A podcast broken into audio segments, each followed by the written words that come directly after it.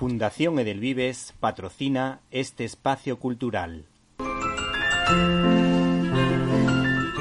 Peluches Jesucito de mi vida. Los juguetes que tocan el corazón. El regalo que no se esperan, pero que nunca olvidarán.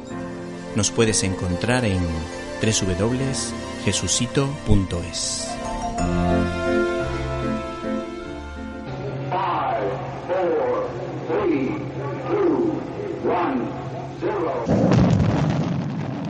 Disfruta con Víctor Alvarado y su equipo de lo mejor del cine, directo a las estrellas.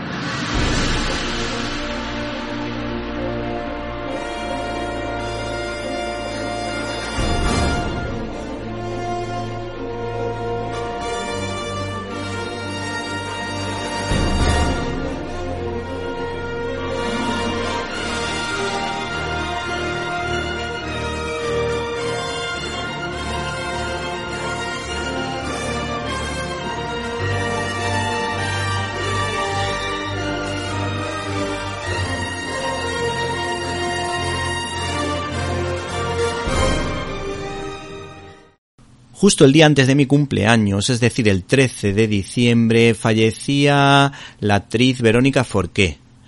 Eh, según diferentes fuentes, pues esta mujer eh, se piensa que pudo haberse suicidado y desde luego hay que tener mucho cuidado con el tema de las depresiones porque si uno no va al médico o no va al psicólogo o no reza mucho, la verdad es que lo tiene difícil porque las depresiones hay que intentar atajarlas lo más pronto posible porque si no se corre el riesgo de que pasen situaciones como las que ha vivido esta mujer. Bueno, el caso es que vamos a aprovechar la oportunidad para hacer un pequeño homenaje a la actriz Verónica Forqué, que en reglas generales caía muy bien, aunque causó cierto revuelo en su participación en el último Master Chef eh, Celebrity, eh, creando situaciones bastante polémicas. El caso es que la recordamos eh, con cariño por películas como por ejemplo La Guerra de Papá, eh, Sé infiel y no mires con quién, El año de las luces, La vida alegre, Bajarse al moro, que hacía un papel que le iba como anillo al dedo, eh, ¿Por qué lo llaman amor cuando quiere decir sexo? Eh, películas como por ejemplo La Dama Boba, Salir del ropero, o últimamente que había hecho Espejo Espejo. Y yo desde luego mm, la recuerdo con muchísimo cariño por la serie Pepa y Pepe, que para mi gusto era de lo mejor que ha hecho mm, televisión española y que aunque sea solo por eso, por esa serie que de alguna manera recordaba a la cinta americana o a la serie americana Rosanne, solo por eso ya merece la pena ver a esta actriz que lo hacía realmente bien y que es una de esas actrices a las que todo el mundo quiere y que tuvo la suerte de participar con un director español, un director internacional como Pedro Almodóvar, por ejemplo, en la película Kika. Y les recordamos, por supuesto, que en este programa hemos preparado un especial sobre este cineasta.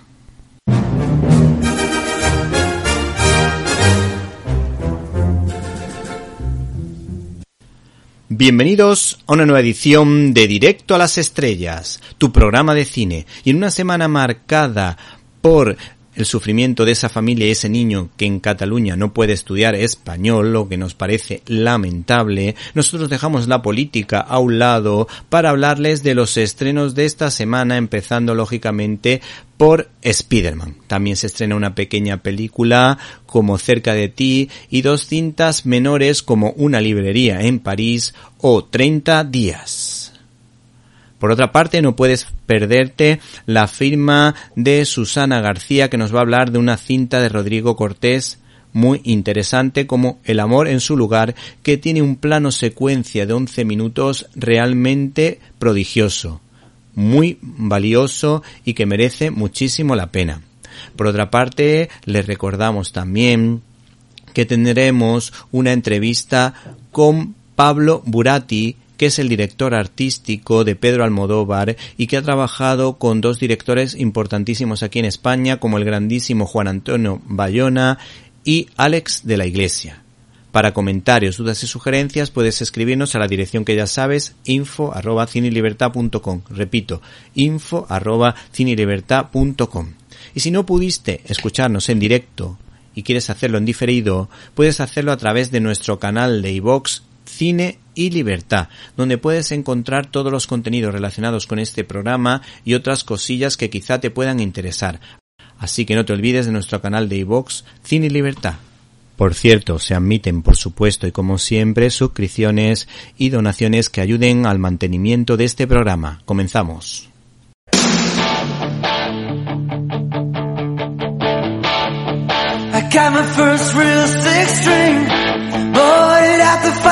La cartelera.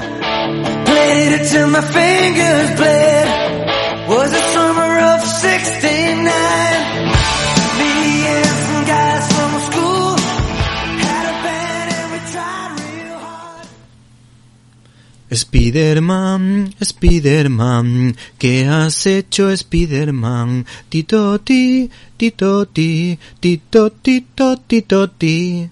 Señoras y señores, llega a las pantallas Spider-Man No Way Home, que es la tercera parte de la saga protagonizada por el simpático actor Tom Holland, al que acompaña, como no podía ser de otra manera, la bella actriz y cantante Zendaya que lo hace realmente bien, tanto como cantante como interpretando a la MJ de esta popular saga.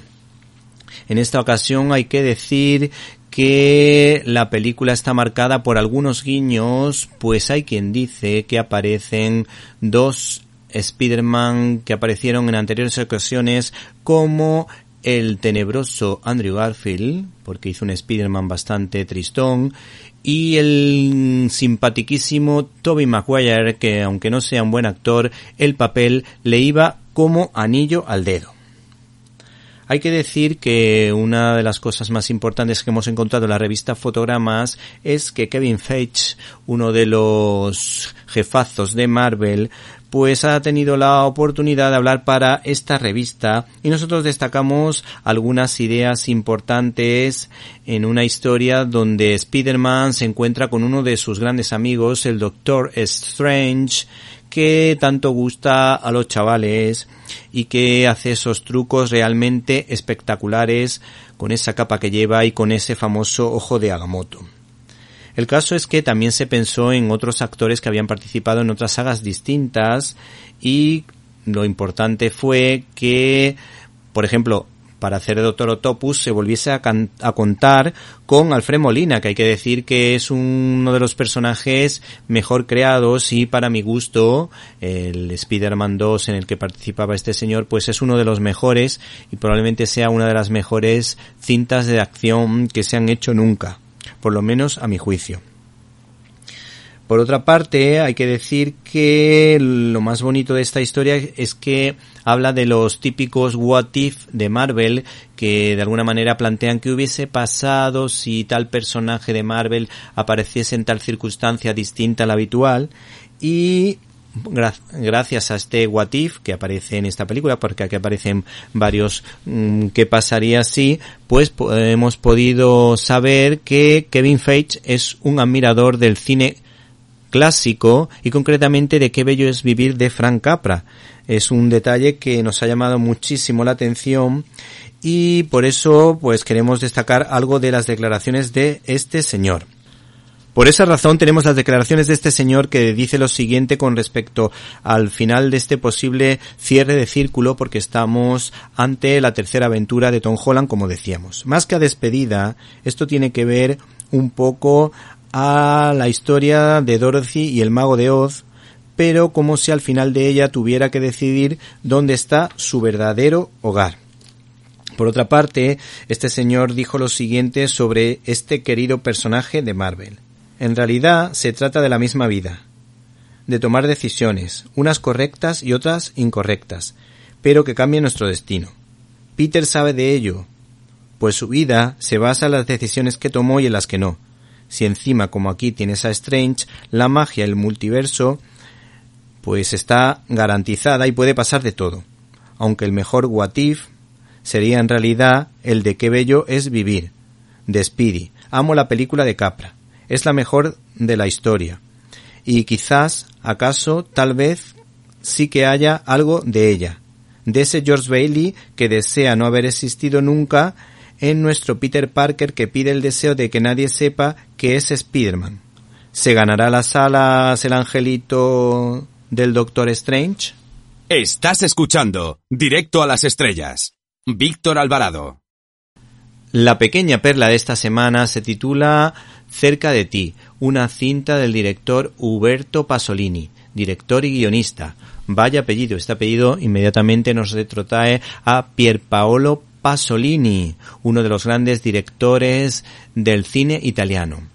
El caso es que Huberto Pasolini es el director de esta película británica que es bastante interesante y cargada de buenas dosis de amor y de lágrimas, sonrisas y lágrimas en esta película que de alguna manera nos habla de la paternidad, que ahora parece que está puesta en cuestión. Solo por eso ya merece la pena.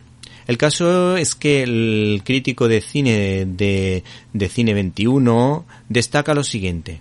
Autor también del guion Huberto Pasolini, se inspira en hechos reales para tocar de nuevo el tema de la muerte, de la desaparición material de las personas queridas, algo incomprensible que envuelve la vida en misterio. Pero la muerte, se dice aquí, no debe tener la última palabra porque los seres queridos seguirán presentes aunque no se encuentren en ningún lugar especial como reza el título original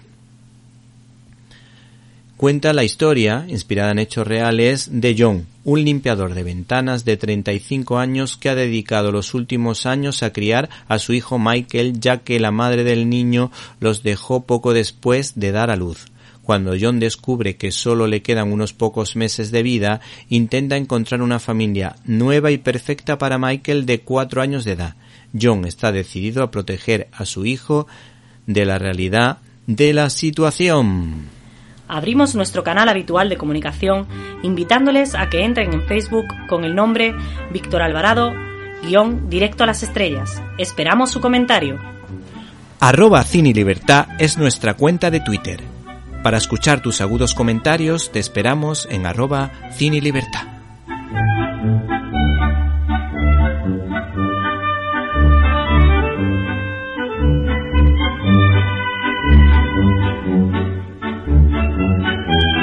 Estás escuchando Directo a las Estrellas.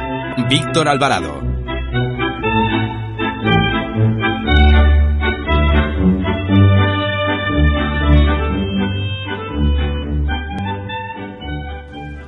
Finalmente te hablamos de un 2 por 1 a la francesa y en primer lugar te hablamos de una comedia bastante curiosa titulada 30 días, una cinta dirigida por Tarek Boudali que promete risas y sonrisas y sobre todo acción, mucha acción y algo de sexo.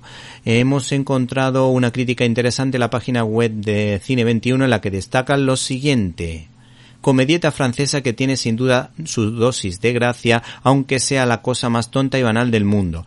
El estilo es parecido a algunos productos ligeros elaborados por Danny Boone como un policía en apuros y tendrá por tanto su tipo de público.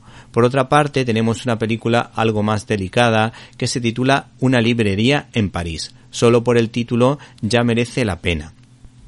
Es una coproducción estadounidense franco-italiana y por eso hemos dicho un 2 por 1 a la francesa de Sergio Castellito que está acompañado en esta ocasión de Veneris Bejo, una actriz recordada por The Artist, cuya banda sonora pueden escuchar muchas veces, pues es una de las sintonías de nuestro programa. ¿Y qué es lo que ha dicho la crítica de esta película? Pues dice lo siguiente, Sergio Castellito, además de dirigir y coescribir el guion, se reserva el papel protagonista de una trama con pocos personajes, algunos apenas con unas líneas como el de una casi nonagenaria Sandra Milo. No acaba de dar el cineasta con el tono del film que quiere ser lírico, hablar de oportunidades perdidas en el amor filial y de pareja, pero donde todo parece epidérmico perdiéndose sus posibles buenas intenciones en un esteticismo algo vacuo, véanse la piscina o los autos de choque.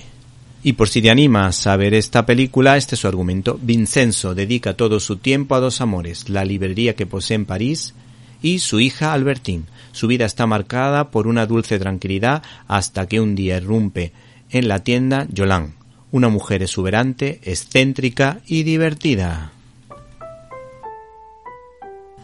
Arroba Cine Libertad es nuestra cuenta de Twitter. Para escuchar tus agudos comentarios te esperamos en arroba Cine Libertad.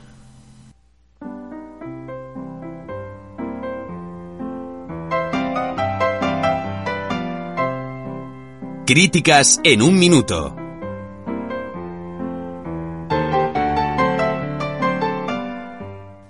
Fundación Edelvives patrocina este espacio cultural. Peluches, Jesucito de mi vida. Los juguetes que tocan el corazón. El regalo que no se esperan, pero que nunca olvidarán. Nos puedes encontrar en www.jesucito.es. Hola amigos y oyentes, oyentes y amigos de Directo a las Estrellas. En esta ocasión desde el canal de iVox Cine y Libertad, por cierto se aceptan donaciones y suscripciones, te recomendamos Tengamos la fiesta en paz. A pesar del ninguneo de algunos medios de comunicación, uno de los directores que consigue mayor rendimiento de espectadores por número de copias es casi con total seguridad Juan Manuel Cotelo, autor de exitosos documentales como La última cima sobre el sacerdote montañero Pablo Domínguez, En tierra de María sobre las apariciones de Medjugorje y Foot Spring sobre el Camino de Santiago. Este realizador se mantiene como una roca firme y segura, como dice la parábola de Jesús de Nazaret, luchando contra viento y marea gracias a su fe a prueba de bombas. Si no me creen, acérquense a ver sus exitosos vídeos en YouTube titulados respectivamente Catequesis para niños o los testimonios de fe de contagiosos para todos los públicos. El caso es que el éxito de su conferencia sobre el amor matrimonial en Internet con un millón de visitas, junto al testimonio de un hombre que nunca perdió la esperanza en recuperar el amor de su vida, pues había sufrido una infidelidad de su mujer durante siete años, pues este hombre rezando todos los días, pues consiguió recuperarla. Todo esto lo podemos ver en su película sobre el perdón, El mayor regalo. El caso es que estos dos trabajos audiovisuales le dieron pie para hablar de la familia a través de un musical cargado de amor y humor al 50% con la profundidad que le caracteriza. La profundidad que caracteriza a este cineasta español Super 5 estrellas. Esta es una buena oportunidad para ir en familia a una producción que no solo entretiene, sino que nos habla del amor con un planteamiento originalísimo, pues es la historia de un matrimonio en crisis que es castigado por sus hijos por haberse portado mal. La película es muy divertida, las canciones tienen su interés y son muy pegadizas, sobre todo la última que habla sobre el perdón dentro del matrimonio y la necesidad de pedir ayuda a Dios. Este cineasta, al tratarse del musical, saca lo mejor de los tópicos del género. El guion está plagado de juegos de palabras y, desde luego, este libreto no es nada ñoño y demuestra el dominio de la lengua del guionista, el propio Cotelo, con guiños a padres y homenajes tanto al cine de Frank Capra y a sus famosas películas Qué bello es vivir y Juan Nadie, como al de la gran familia de Fernando Palacios, cambiando al abuelito Pepe Isber, acuérdense que eh, pierde a su nieto, a Chencho, por la simpatiquísima abuela de la historia, Mamen García. La actriz protagonista de West Side Story y Priscila responde al nombre de Teresa Ferrer, que es una auténtica especialista en musicales y además ganó el premio del Teatro Musical de 2019 a la mejor interpretación femenina por su papel en El médico.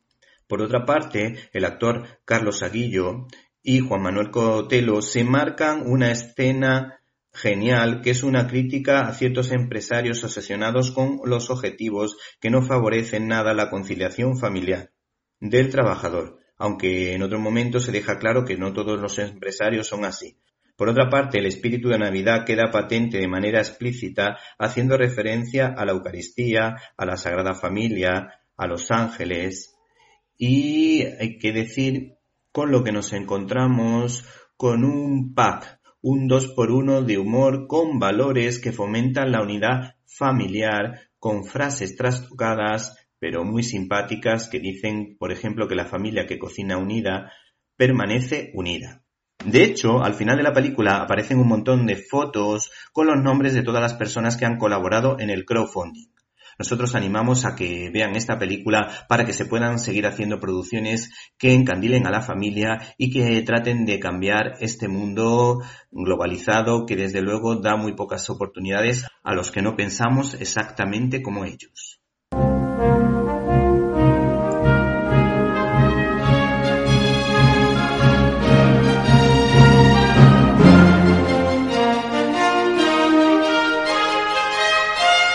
Storyboard.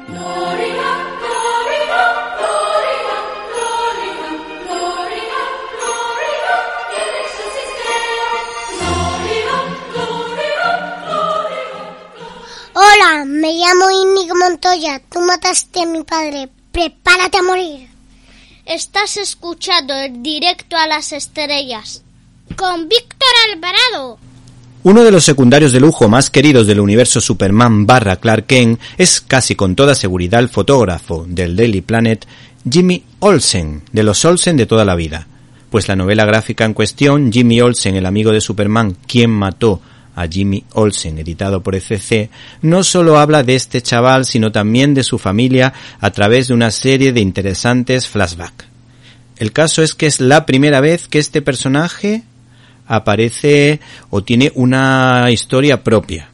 Acuérdense también del actor eh, Mark McClure en el Superman de los Supermanes, del intérprete Christopher Lee y el cineasta Richard Donner, que lo hacía realmente bien. Hay que decir que parecía que tenía vida propia, como le ocurre en esta ocasión a esta novela gráfica que está escrita al estilo de Marvel a pesar de ser de DC con esas características, introducciones tipo Stan Lee, con lo que el humor está garantizado y los dibujos nos parecen muy simpáticos, en una especie de integral de capítulos cortos que no brilla todo lo que tendría que brillar, aunque tiene momentos memorables o maravillosos, como el de la foto de Jimmy Olsen, Alex Luthor, por un tropezón, o esa conversación entre Superman y Jimmy Olsen en la terraza del Daily Planet, que es un elogio al valor de la amistad y la lealtad, en la que Jimmy Olsen dice lo siguiente ante la salida inesperada de Superman para rescatar a un lindo gatito. Bueno, tus asuntos suelen ser bastante importantes, y no hacer el tonto. A lo que Superman responde, algunas veces, Jimmy, hacer el tonto contigo es la única diversión que tengo. Por cierto, no nos podemos olvidar de sus autores, Matt Fraction, Steve Lieber y Nathan Fairbairn.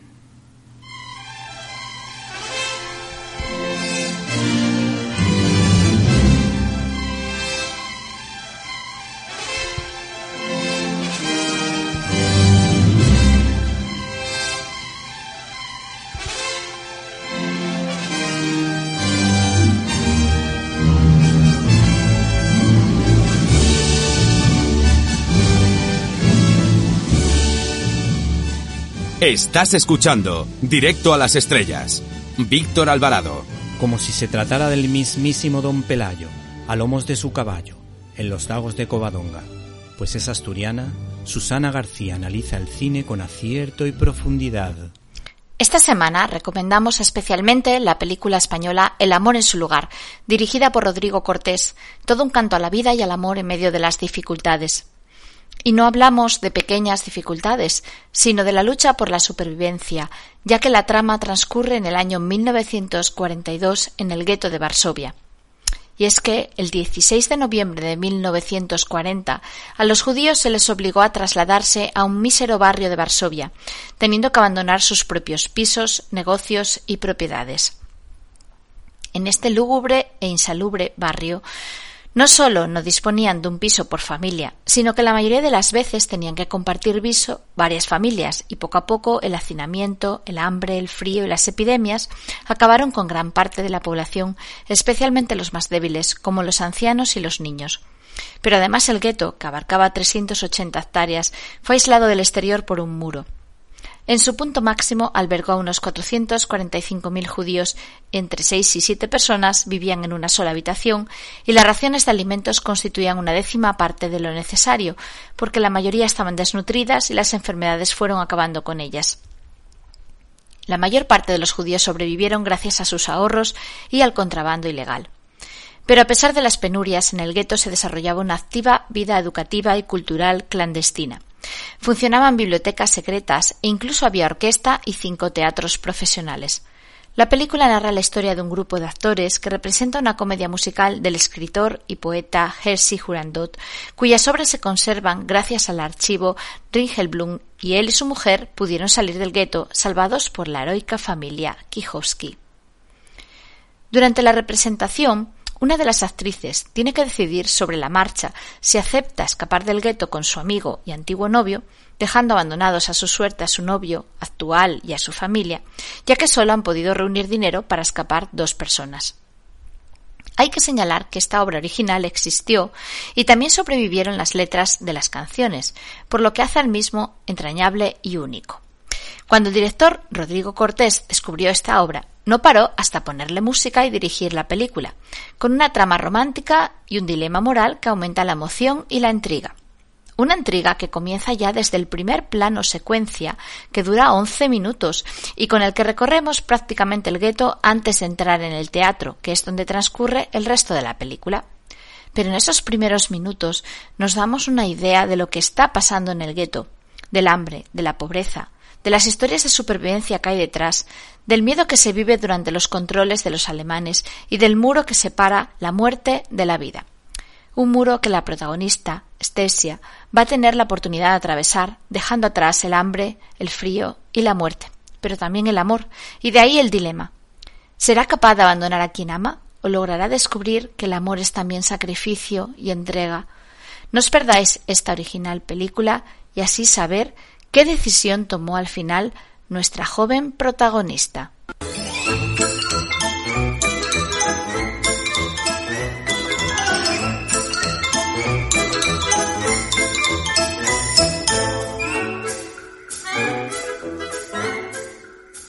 Estás escuchando Directo a las Estrellas. Víctor Alvarado.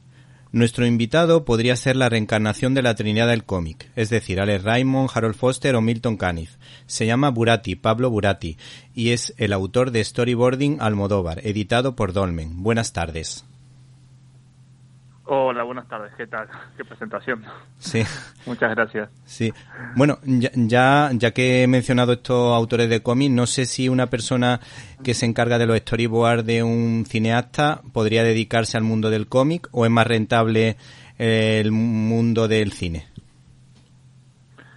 Mm, a ver, de poder dedicarse se podría dedicar perfectamente. No sé si pasa por términos de rentabilidad, o sea, valorarlo en ese, con ese criterio. Yo creo que tiene que ver con, con, los placeres y con los gustos personales y con el campo de expresión que uno desee, ¿no? Sí. Eh, de alguna manera yo como vengo del mundo del cine, desde mi formación y mi preparación, eh, siempre aspiré al mundo, al, a trabajar dentro de la industria cinematográfica como un lugar, como un escenario especial, particular y que, y que me interesaba por sobre cualquier otro. En cualquier caso, tampoco descarto eh, avanzar en el mundo del cómic en algún momento dado, porque es otro medio que me fascina y que soy un lector asiduo.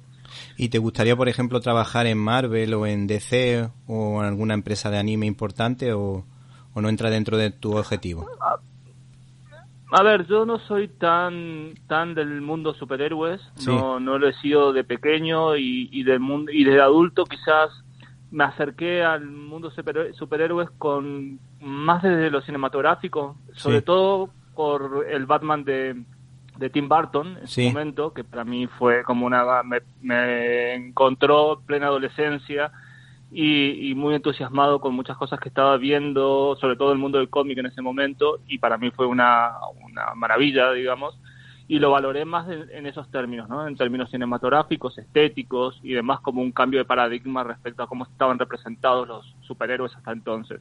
Sí, sí, a mí me Pero pasa. Pero no es un lugar, sí, dime. Sí, sí, no, que a mí me pasa igual. A mí los cómics de superhéroes me gustan más a partir de una determinada época que los anteriores por ese cambio que tú dices de paradigma, sí. También en mi niñez, en mi niñez, Superman, ver Superman en el cine para mí era toda una experiencia, no sé, de fantasía que disfrutaba como cualquier chaval de mi edad en ese momento y al día de hoy sigo revisitando esos Supermans, de, sobre todo la 3 que me, me encanta, eh, originales digamos, y los, y los veo no desde la perspectiva de quien está analizando el concepto de superhéroe per se, digamos, eh, o la narrativa de superhéroe, sino desde lo cinematográfico, desde el planteamiento cinematográfico.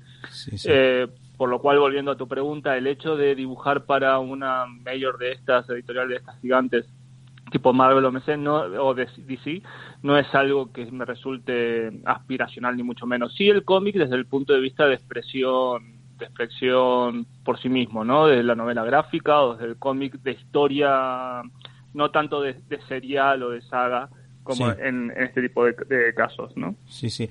Luego, en, con respecto al libro que acabamos de mencionar, el libro que habéis editado, me ha llamado la atención lo que dice Víctor Monigote de, de ti, porque dice que fuiste su puente de salvación, que eres un gran tipo, humilde, avispado, educado y agradecido. ¿Qué nos puedes decir de, de este señor que se ve que es muy amigo tuyo? Bueno, es casi como si hablara mi madre de mí. Sí. sí, bueno, tampoco nos, conocimos, nos conocimos, mira, en 2000, ya conocíamos la existencia del otro hace tiempo, pero nos conocimos haciendo una película en China en 2015. 2015 y 16 pasamos un año entero allí trabajando codo con codo y la verdad que se, se forjó una amistad, una hermandad de esas que son, digamos, irrepetibles y para toda la vida. Y, fue un poco llamativo porque los dos nos veníamos siguiendo la pista con el trabajo del otro sin conocernos, coincidiendo incluso anteriormente en algún proyecto eh, en particular, pero sin trabajar en, el mismo espacio, digamos, como mucho alguna charla telefónica.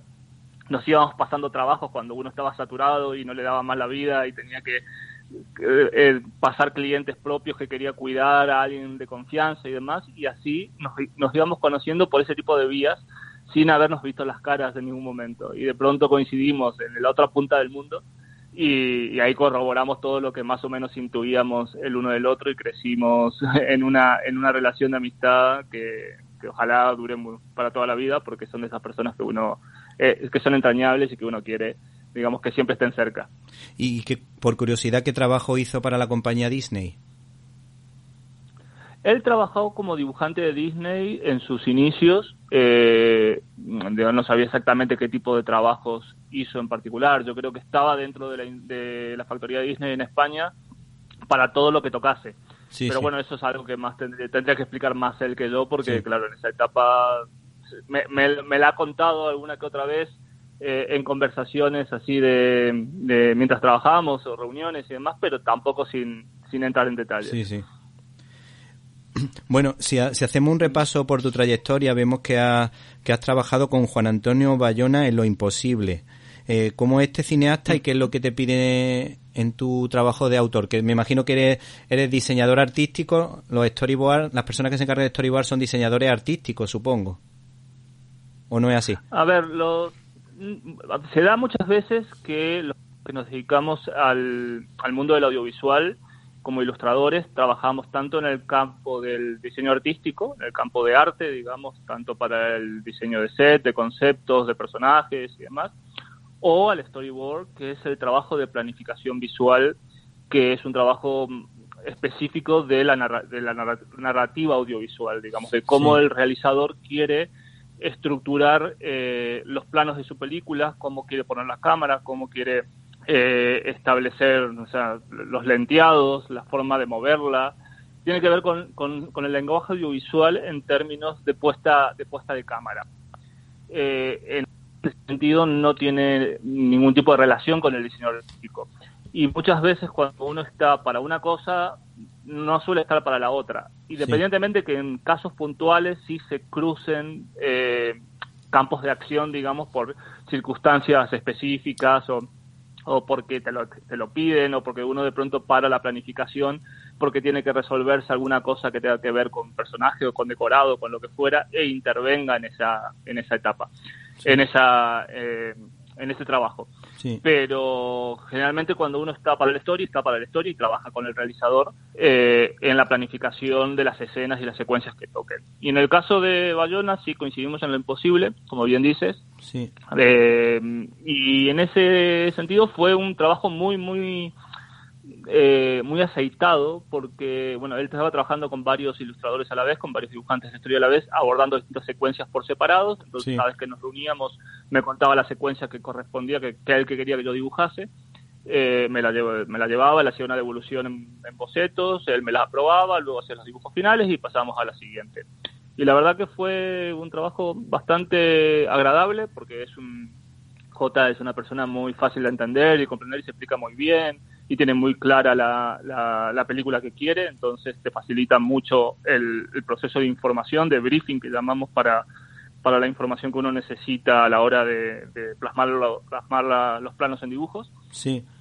Y nada, y esa fue nuestra colaboración y la verdad que fue una experiencia que al día de hoy estoy muy contento porque incluso en este momento se está haciendo una exposición en Frankfurt, en el, en el Museo de Cine de Frankfurt, con, con esas viñetas que dibujé para, para lo imposible entre otras que hay allí en una, exposición, una exhibición temporal de cine catástrofe eh, que se está haciendo eh, en el Film Museum de, Frankfurt y la verdad que me pidieron el material para poder exponerlo. Contentísimo porque ese material está allí y va a estar hasta mayo del año que viene. Sí, sí. Bueno, yo te voy a hacer una pequeña definición de lo que yo veo del cine de Juan Antonio Bayona y tú ya opinas lo que quieras. Eh, no sé si coincidirás conmigo, pero yo veo a Bayona sobre todo que es un hombre capaz de conseguir una profundidad eh, en una superproducción. En el orfanato abrió el debate acertadamente entre ateísmo y creencia. Eh, el valor de la familia queda patente desde luego en lo imposible.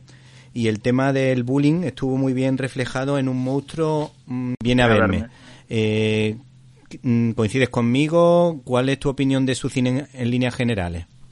A ver, yo soy muy fan del cine de J eh, porque creo que es un realizador que dentro del, del mainstream, digamos, de, de, lo que se podía considerar una especie de formato un poquito más, eh, eh, no quiero meterme en términos de comercial y no comercial, porque me parece que es, es una definición un poco feliz, pero sí de un cine bastante, digamos, mayoritario, si se quiere, en cuanto a, a respuesta de público y y, caminos de distribución, es una persona que sabe, eh, es un realizador que sabe encontrar ese punto de equilibrio con un cine al que podríamos también llamar de autor, que es otro término que me cuesta mucho sí, a mí me pasa igual. Sí, sí. es muy discutible. Eh, pero que sí le da una impronta y una personalidad que en la cual podemos reconocer una película de, J en términos eh, términos específicos, digamos. Tiene una, una narrativa, una puesta de cámara, una forma de abordar estos temas que bien dices, como, como los refleja, con, con una mirada muy personal, muy, eh, muy fácil de reconocer, y por fácil me refiero que eh, darle todo el mérito en cuanto a su puesta de cámara, su puesta en escena, cómo trabaja la puesta. Es un, puestista de, digamos que sabe hacer acentuar con el uso de la cámara las cuestiones que tienen que ver con expresividad y conceptos temáticos en cuanto a lo narrativo, digamos, de una manera eh, maravillosa, porque usa precisamente la, la puesta a favor del tema eh, de una manera magistral. Sí, sí. Bueno, a mí me pasa que, que en Jurassic Park la escena más brillante, a mí, para mi gusto, es la de los dos hermanos preocupados por la separación de sus padres, eh, que se sienten muy tristes, pero se acompañan el uno al otro, porque me pareció de una profundidad en una película de aventura, de una profundidad esa escena, y sobre todo nada frívola, porque siempre en algunas películas tienden a frivolizar lo que es una separación. Aquí se expresa realmente que un sufrimiento importante también el de los hijos y yo desde luego me quedé fascinado. Vi esa escena no quise ver más de la película, bueno, me interesa mucho Parque Jurásico, pero esa escena mm, precisamente me, me, llamó muchísimo la atención y, y, la tengo grabada junto a otras películas como Lo Imposible, que me parece desde luego maravillosa.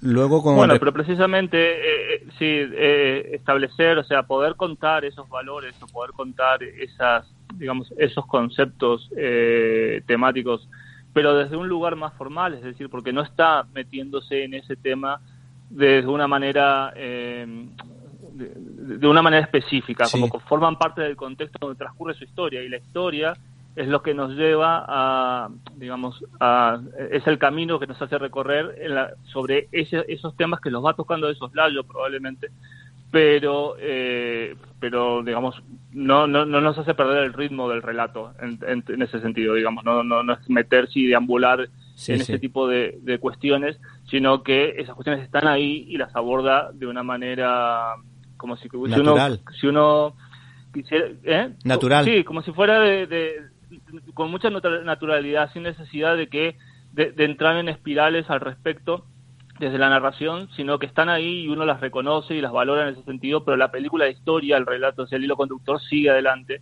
y, y en eso a eso me refería con el tema de la apuesta muy bien muy bien desarrollada a favor de la a favor de la historia principal, digamos, a favor de lo que está contando su película. Con respecto a Alex de la Iglesia, es un cineasta recordado por El Día de la Bestia, Los Crímenes de Oxford o Perfectos Desconocidos. ¿Cómo es el Alex de la Iglesia en el plano humano y cuáles son sus cualidades como cineasta?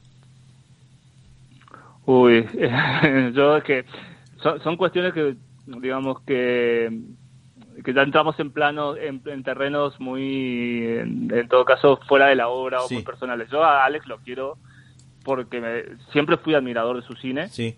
Desde antes de dedicarme profesionalmente, profesionalmente a esto, también lo era del cine, lo era y lo soy del cine de Pedro, de Pedro Almodóvar, que, después ya abordaremos sí, sí. Eh, lo, lo, respecto al libro.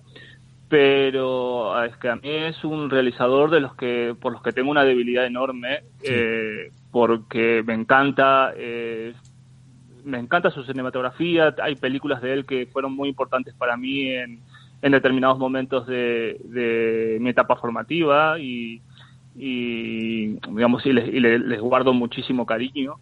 Eh, y trabajando con él yo me siento me siento muy a gusto porque él es un gran dibujante también. Entonces ah, hay códigos que, que, él sabe digamos que él transmite precisamente a través de su facilidad por el dibujo y su amor por por, por el dibujo que generan una, una conexión inmediata porque ya eh, es, muchas veces incluso yo me deleito en las reuniones de, que tenemos trabajando, mirando precisamente cómo él se explaya y toma, se toma su tiempo en realizar un boceto para poder contarme un plano, poder, eh, no sé, especificar determinada puesta de cámara en una planta, pero que lo, lo hace con tal mimo y con tal minuciosidad que uno se queda ahí simplemente queriendo aplaudir con las orejas por, por asistir a ese espectáculo. Eh, por digo, a mí todas las experiencias que, que he tenido con, con proyectos de Alex han sido todas muy gratificantes especialmente por compartir estas dinámicas de trabajo que son que son muy especiales. Sí. Bueno, ya si te parece, nos aterrizamos un poco en el libro en cuestión de la editorial Dolmen en un formato casi de lujo. ¿Qué nos vamos a encontrar en este libro? Bueno, este libro es un, cuenta un poquito el recorrido que, que llevo haciendo con mi rol como dibujante del storyboard para las pelis de, de Pedro Almodóvar desde la primera, ya por 2008, Los Abrazos Rotos. Sí. Bueno, la película es 2009, nosotros empezamos a trabajar en 2008, eh, hasta em, La Voz Humana. Eh, no, no pudimos incluir eh, Madres Paralelas por, por la, la lógica de que era una película que recién estaba por estrenarse y evidentemente no podía incluirse el material. Claro. Y lo que quiere, lo que viene a contar el libro es un poco ese proceso, esa dinámica de trabajo que se genera eh, entre, en este caso, entre el ilustrador y, realizador para construir en determinadas secuencias eh, la puesta de cámara, la puesta en escena buscada por el por el realizador, en este caso Pedro Almodóvar. Y mi intención era, como como Pedro Almodóvar es un, eh, quizás uno de los directores más internacionales que tenemos eh, y más teorizado y, más analizado desde, desde, muchas miradas y puntos de vista diferentes, pero hay poco, por lo menos cuando yo propuse esto a, la editorial, una de las cosas que comentábamos es que había hay poco material eh, que pueda contar un poco las tripas, ¿no? el, procesos creativos internos dentro de, de, sus producciones. Y cuando también lo planteé en el deseo, a la gente del deseo, a Agustín Almodóvar, a Esther García y demás, contando un poquito cuál era la intención del proyecto y la propuesta, ellos estuvieron encantados con, con, la idea, de hecho me apoyaron desde un, desde un principio y me facilitaron material gráfico que de sus propios archivos. Y, pudimos construir esta edición que la verdad es gracias también al esfuerzo de Dolmen eh, nos ha quedado, la verdad que muy... Muy chulo, sí. Muy, muy contentos, sí, muy contentos con el resultado. Y cuando, o sea, tú, tú, por ejemplo, él eh, coloca la cámara en un sitio, te dice cómo la quiere colocar, cómo quiere mm, mm, grabar a los actores o filmarlo, y entonces tú coges esos encuadres y más o menos mm, permites que él luego se acuerde lo que tiene que ir haciendo o lo hacéis sobre la marcha, ¿cómo, cómo lo vais haciendo, cómo vais trabajando el tema? a ver, se combinan muchas dinámicas de trabajo, se combinan dinámicas de trabajar en los sets, con los espacios donde se va a rodar y que él, eh, que el propio Pedro vaya, eh, cuando hay actores ensayando con los actores. Y yo a veces puedo, tener la posibilidad de grabarlos con, con mi cámara y luego revisitar, visualizar el, el material con, con Almodóvar en este caso y a partir de ahí ver digamos, qué tipo de encuadres funcionan mejor según qué circunstancias de la, de la acción. Eh, luego tenemos charlas de, en, la oficina, en su despacho, y él me va contando más o menos las ideas que tiene sobre la secuencia. Yo voy bocetando a la par y vamos definiendo los encuadres en función de esos bocetos y especificando y afinando un poco la, la idea que tiene que tiene Pedro en su cabeza hasta llegar a dar con los con las viñetas finales. Bueno, pero eh, como ¿Sí? sí, sí, sí, Sigue, sigue, que no que, que, no te quiero cortar. Que como él, él, tiene él tiene una siempre tiene una idea muy clara de lo que lo que está buscando eh, y me invita a participar con en sus ensayos y en las visitas técnicas a las localizaciones y demás es un, un espacio ideal para poder eh, eh, ver en situ su trabajo, digamos, su trabajo con los actores cuando toca y si no, más o menos hacer los recorridos de los espacios reales donde se va, se va a poner la cámara y qué se va a ver y de qué manera se va a ver, lo que facilita mucho acercar el resultado de las viñetas que dibujamos a lo que va a ser luego el plano, ¿no? El plano final en la película. Con respecto a la película, en La piel que habito, que un crítico de cine, Carlos Bollero, con cierta mala idea, mm, dijo que la tituló como La piel que evito. A mí, desde luego, viendo el storyboard, me ha transmitido mucho interés, me ha encantado cómo has planteado las escenas más importantes de la película, o algunas de ellas, y me gustaría que nos contases qué es lo que pretendía Pedro en esta peli, al, al pedirte a ti esa esa escena, concretamente la de la operación y todo eso? En la piel cabito nosotros dibujamos eh, la persecución. Sí. Dibujamos la persecución cuando da casa el, personaje que hace que interpreta Antonio Banderas da casa al personaje de Vicente, digamos, de John Jornet. Eh, y dibujamos las escenas de los sueños. Eh, es una es una peli los eh, la piel cabito que a mí me, gusta particularmente, sí. Eh, pero no tuvimos la posibilidad de dibujar mucho en esa, en esa película, por lo cual el trabajo se acotó a lo meramente técnico de la logística que tenía que ver con la secuencia de la persecución, por, por tratarse de, bueno, de una escena de acción que transcurre, que se rueda de noche, en, en exteriores y demás, que se necesitaba tener muy preparada eh, toda la el desarrollo de la secuencia para poder facilitar el rodaje.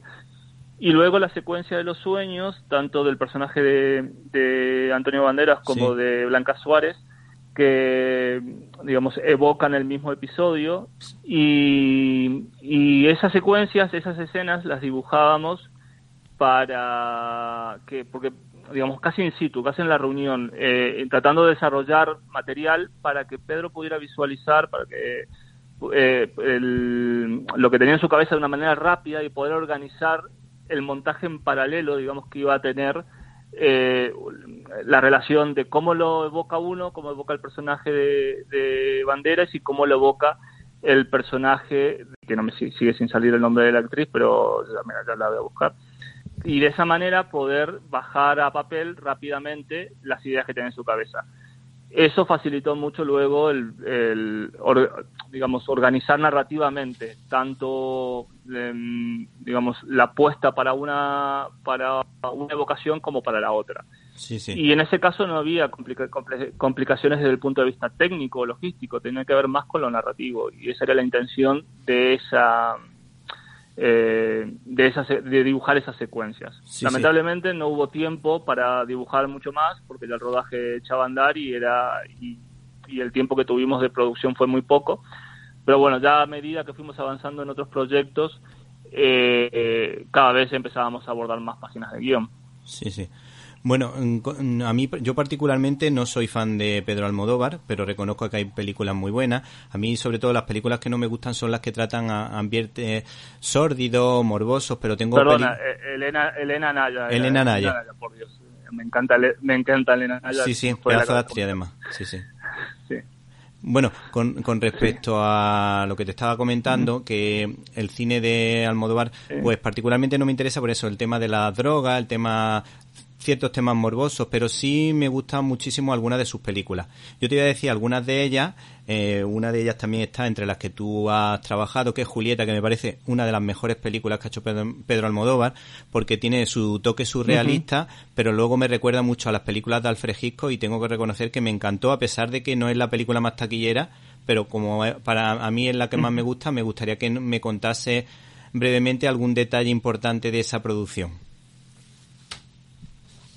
A ver, a mí también Julieta es una película que me, encanta y creo que de los de lo último que, o sea, de lo que me ha tocado a mí trabajar eh, con Pedro en sus últimas siete películas, todavía no he visto eh, Madres Paralelas, pero a mí, por ejemplo, Dolor y Gloria me parece una maravilla. Creo que, digamos, a, contracorriente eh, de lo que de una opinión masificada, el, el cine más reciente de Almodóvar es un cine que, que es o sea, particularmente a mí me gusta muchísimo. Sí. Eh, y Julieta particularmente también. Y en cuanto a referencias de producción, yo lo, que te puedo referir es eh, cosas concretas que pudieran llegar a haber ocurrido durante el proceso de planificación mientras hacíamos el story. Por ejemplo, en Julieta nosotros empezamos dibujando con una idea del tipo de tren que en el que iban a, a estar eh, ubicados los personajes y al final terminó siendo uno relativamente diferente, por lo cual hubo que recondicionar, eh, em, por ejemplo, la disposición de los asientos en el compartimento de pasajeros.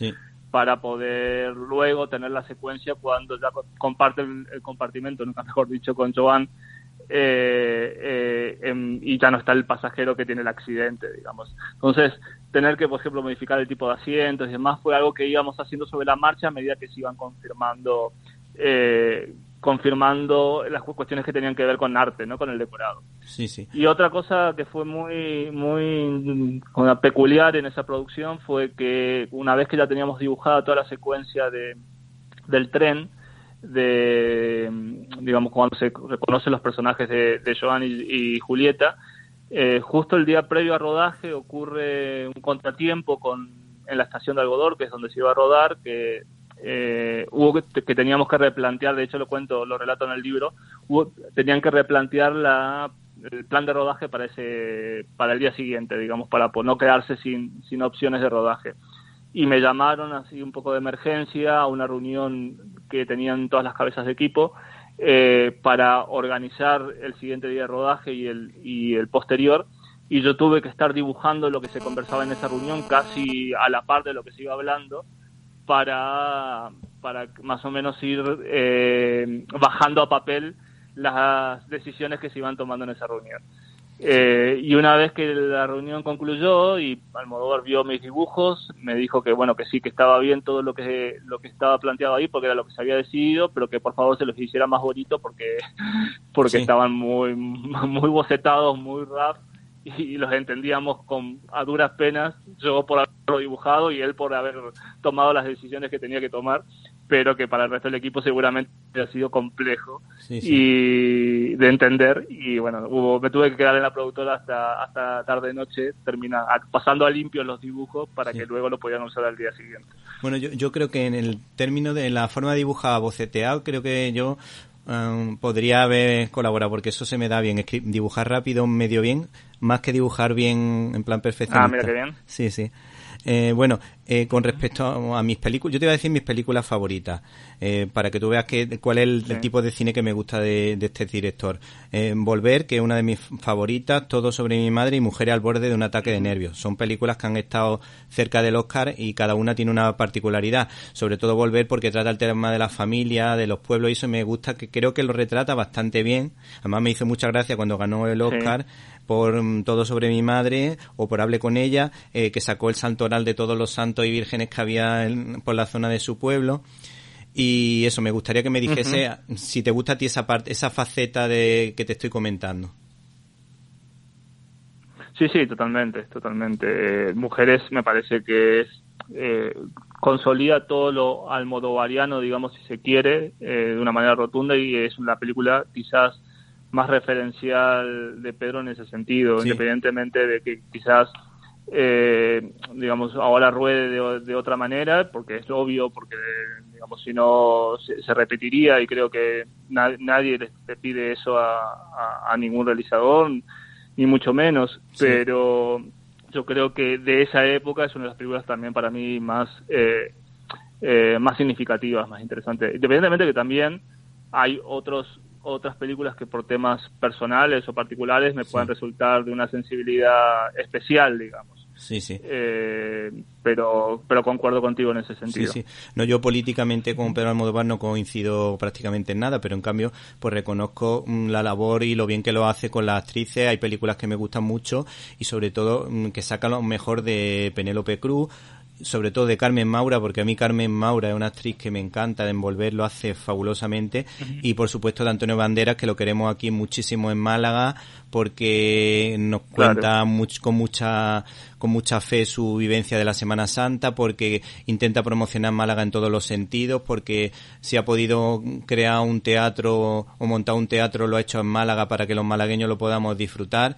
Y nos vende la ciudad desde luego de una forma maravillosa. Claro, sí, sí, sí, desde luego. Y aparte siempre tiene mucho cariño por su tierra y siempre que puede tratar de hacer eh, acciones que, que repercutan en, digamos, en poner en Málaga en un lugar de relevancia dentro de dentro de España y del mundo, ¿no? Eh, y creo que es un embajador en ese sentido de primera línea.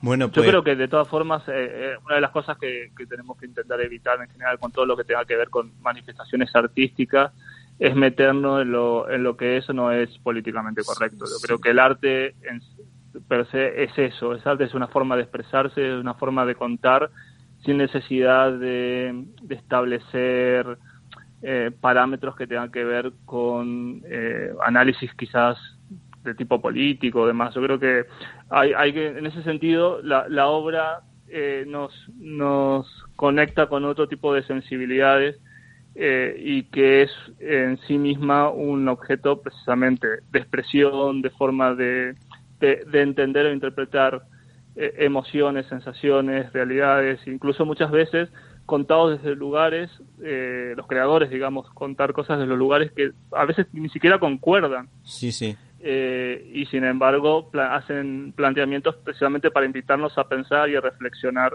sobre el contexto que nos, nos toca, digamos, vivir y convivir. Si nosotros mm, aquí, bueno, tenemos directores en todo el mundo fabulosos y que hay, que buscar los ángulos positivos de cada uno. A mí me gusta Mel Gibson, lo mismo me gusta, lo mismo me gusta Charles Chaplin, que Ken Loach o que eh, Rafael Gil aquí en España, es que, o José Luis García, es que hay, hay grandes cineastas en todos los sitios y eso desde luego tenemos que verlo de manera positiva. Pues mm, Pablo Burati, se nos acaba el tiempo, nos ha encantado tu libro, Storyboarding Almodóvar, editado por Donmen Editorial. Una auténtica maravilla. Muchas gracias, Víctor. Un placer. Funda. Bueno, llegó el momento de la despedida. Pero antes quiero agradecer el trabajo a todo el equipo de Directo a las Estrellas. Un abrazo para Antonio, Irene, Guadalupe, Jaime, Carlos y Javier si los que hubiese sido imposible realizar este programa. Espero que usted, y usted, y también usted, o tal vez tú, hayas pasado un rato entretenido. Decide un cordial saludo de Víctor Alvarado y hasta la semana que viene.